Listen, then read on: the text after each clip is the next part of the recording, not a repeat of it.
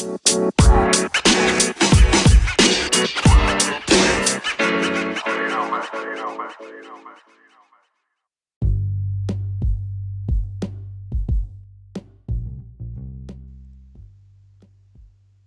fútbol, desde sus inicios, fue concebido para entretener, para dar placer a la vista de quienes gustaran apreciar de este fantástico deporte.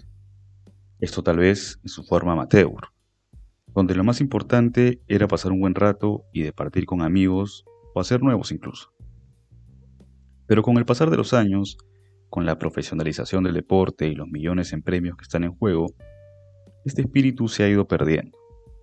Y lo más importante, se ha vuelto el ganar o ganar, al costo que sea, olvidando el propósito inicial de su creación.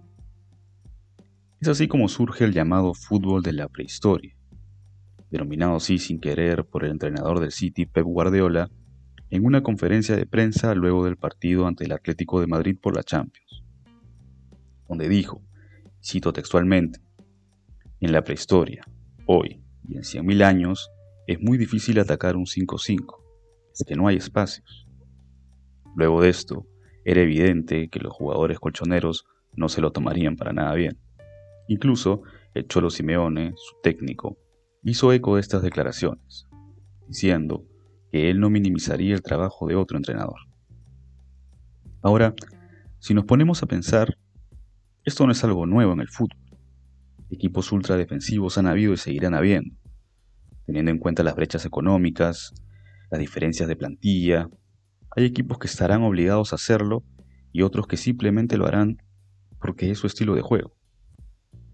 Si nos vamos atrás en el tiempo, la madre del cordero vendría a ser el famoso catenacho, que fue influenciado por el entrenador austriaco Karl Rappan de la selección de Suiza en los años 1930 y 1940.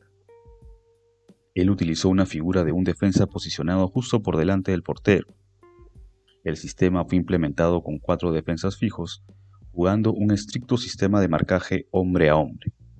Ya años más tarde, Italia llevaría esta forma de juego a su máxima expresión. Nereo Rocco dibujaba tácticas muy similares en el Triestina en la temporada 1947-1948. La táctica de Rocco, a menudo referido como el verdadero catenacho, fue mostrado por primera vez en 1947. Con esto, terminó el torneo de la Serie A en un sorprendente segundo lugar, solo superado por el histórico equipo conocido como Grande Torino. Posteriormente, continuó con su estilo en el AC Milán, campeón de Italia y de Europa en los años 60. Adoptar la marca al hombre con el líbero significa en muchos casos matar el espectáculo y cortar en el nacimiento cada iniciativa del adversario, tornando el juego poco atractivo para los espectadores sin embargo, le ha entregado numerosos títulos internacionales al fútbol italiano, como el Mundial de 1982 y algunos otros torneos continentales. Pero no todo es malo o feo. Esta forma de jugar también nos ha dado la posibilidad de ver grandes defensores de la talla de Cesare Maldini, Franco Baresi, Alessandro Nesta, Fabio Cannavaro, Paolo Maldini, entre otros.